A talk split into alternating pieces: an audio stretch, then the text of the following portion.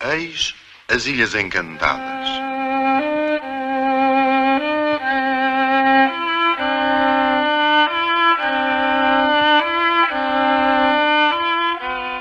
O Festival Lumière em Lyon, o mais importante festival dedicado ao património do cinema, decorre até dia 22 de outubro e nesta edição o segmento Tesouros e Curiosidades conta com o filme As Ilhas Encantadas, realizado pelo luso-francês Carlos Villar de Bo em 1965. Esta longa-metragem, a única de Villar de Bo, conta entre outros atores de renome da época, com a prestação de Amália Rodrigues num papel muito diferente daquele que a fadista interpretava no cinema português tradicional. Uma cópia recuperada pela Cinemateca Portuguesa, faz parte então das 450 sessões de cinema espalhadas um pouco por toda a cidade de Lyon e a entrevista à RFI, Tiago Bartolomeu Costa, coordenador do programa Filmar da Cinemateca Portuguesa, explica a especificidade deste filme. É um filme que durante muitos anos foi considerado um filme maldito, foi muito mal recebido na altura da estreia em Portugal, apesar de em França existirem alguns textos que elogiam o desafio e o desassombro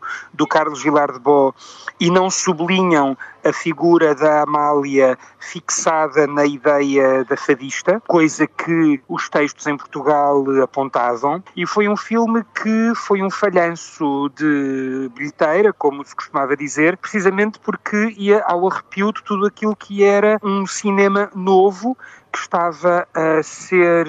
desafiante para o próprio regime, porque era um filme de época com a maior estrela da altura que de maneira nenhuma se comportava como normalmente esperaríamos que a figura da Amália Rodrigues uh, se comportasse. Primeiro, ela não canta no filme, ela mal fala, o filme é precisamente estruturado a partir da incompreensão entre as várias personagens. Amália é sensual, é desafiadora, aparece muito pouco protegida do ponto de vista da roupa ou dos cabelos e, portanto, foi um filme que foi sendo deixado para trás face àquilo que são os títulos que vieram marcar uma nova página da história do cinema em Portugal o, e que nós conhecemos, os Verdes Anos, o Belarmino, o, o Mudar de Vida, o Domingo à Tarde, que são tudo filmes de realizadores, alguns deles produzidos pelo mesmo produtor, o António Cunhateles, que estavam muito mais de acordo com aquilo que eram já as ideias de uma geração que queria desafiar o regime e ao mesmo tempo escrever uma nova história do cinema em Portugal. E mesmo sem cantar e falando muito pouco, este terá sido o papel que a Amália mais gostou de fazer no cinema.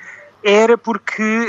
daquilo que a Amália foi, foi deixando nas várias entrevistas, porque sentiu que aqui podia ser vista como atriz, ela que recebeu vários convites para ser atriz noutros filmes, contou sempre os vários encontros falhados que teve com Anthony Quinn, ou eh, quando, quando foi para os Estados Unidos e, as, e os encontros que teve com as, diferentes, com as diferentes vedetas da altura. Este era um filme em que a Amália não cantava, o filme acompanha um corpo, um olhar, um gesto que ela traz desse lado trágico que o, que o fado que o fado que ela ajudou a escrever com o fado, mas que aqui é emprestado a uma figura que escapa também aquilo que era o modo como o cinema português tratava as figuras femininas. E, e Carlos Vilar de Bo nunca mais voltou a fazer nenhuma longa-metragem?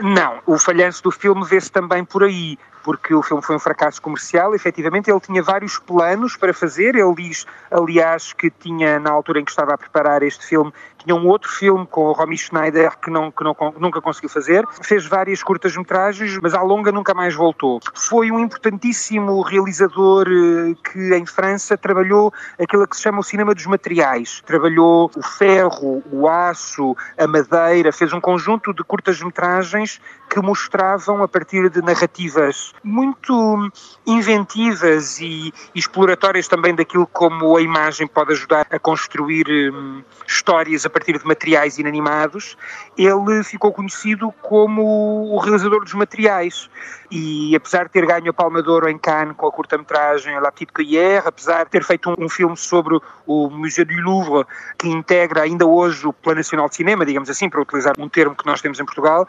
longa-metragem nunca voltou. E nas entrevistas que nós conseguimos encontrar, não conseguimos perceber se, se ele se resignou, se, se foi consciente de que efetivamente não tinha o fôlego para isso. A verdade é que os vários textos que saíram na altura uh, apontavam para um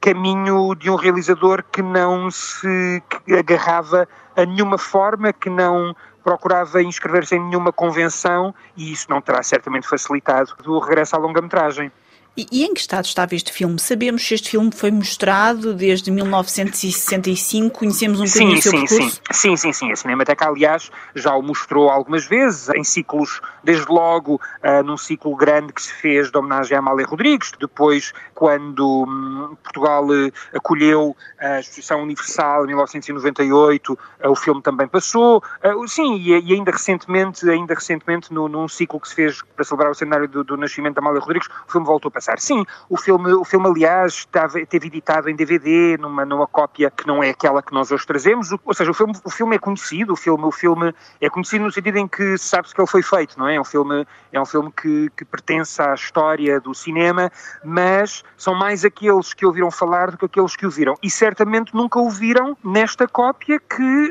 trazemos à França e que é uma cópia restaurada, digital, com um trabalho sobre a imagem e sobre o som, que devolve ao filme o esplendor da fotografia e a qualidade de trabalho sonoro num filme que é sobre o sonho, a utopia e onde a, a incomunicabilidade é central, portanto, onde tudo aquilo que são os, os sons de ambiente são fundamentais. Este filme insere-se no projeto Filmar, que é um projeto que visa preservar, digitalizar e também divulgar mais de 10 mil minutos de cinema português uh, que dizem respeito ao mar. Como é que ele se insere neste projeto e que outros filmes é que, de relevo, é que já se conseguiram uh, recuperar com este projeto? Este projeto é um projeto que junta a Noruega, a Islândia e o Liechtenstein num programa que se chama EEA Grants, é um mecanismo financeiro em que estes três países têm com vários países da União Europeia e uh, tem como objetivo, neste trabalho de identificação e digitalização, também permitir que a Cinemateca Portuguesa fique dotada de um equipa, de um laboratório digital de ponta que permitirá no futuro, já, mas mas no futuro, digitalizar todo o património fílmico português. Esta relação com o mar, desde logo porque o, este, este filme adapta uh, os contos do Herman Melville sobre as Galápagos, mas que aqui são transferidas para a Ilha da Madeira, que foi durante muito tempo uma espécie de Eldorado político que o regime apresentou sempre como sendo uma ilha absolutamente perfeita e devota de uma ideologia, tem aqui a possibilidade de se transformar em, toda a, em todo o esplendor da natureza. E, portanto, este filme tem também essa dimensão histórica importante de releitura do lugar que a Madeira ocupa na história do cinema português. Para nós é também muito interessante pôr este filme, por exemplo, ao lado de um outro chamado A Canção da Terra, do Jorge Bruno do Canto, realizado na Madeira em 1938, que nós também digitalizamos, e que mostra como é possível inventar outras narrativas, às vezes utilizando a mesma paisagem. E é isso que um projeto como este, focado num tema, permite trazer, é pôr em evidência ligações que temporal e geograficamente, depois eh, são da responsabilidade do espectador construir, porque também, também projetam as suas memórias sobre aquilo que ou herdaram ou ouviram falar. E qual é que é a importância de trazer este filme ao Festival Lumière 2023 em Lyon e está na secção Tesouros e Curiosidades? É também uma forma de continuar a divulgar o trabalho deste realizador? É absolutamente um prazer gigantesco e uma surpresa uh, que este filme possa ter sido escolhido. O filme efetivamente efetivamente foi escolhido pela equipa do Festival Lumière para integrar a secção Lumière Classique e dentro desta secção foi depois dos 25 filmes com este selo, foi depois escolhido entre seis para ser objeto de destaque uh, no festival. E, portanto, nós vamos ter, preparados pelo festival, um conjunto de encontros com distribuidores e exibidores para que a vida deste filme não siga aquilo que foi, esta nova vida não siga aquilo que foi uh, o seu destino em 1965.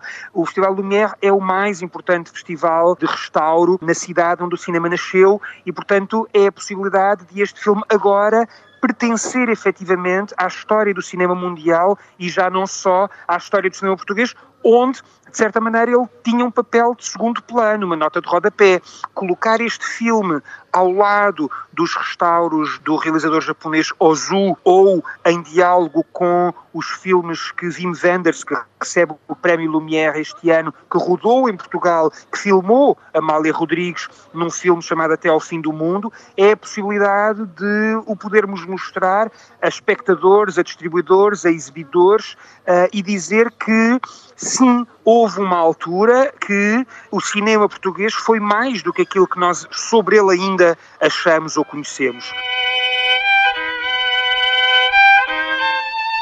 Ouvimos Tiago Bartolomeu Costa, coordenador do programa Filmar da Cinemateca Portuguesa. O Festival Lumière decorre até 22 de outubro na cidade de Lyon. Foram elas doadas por Deus a alguns para que aí cumprissem o seu destino.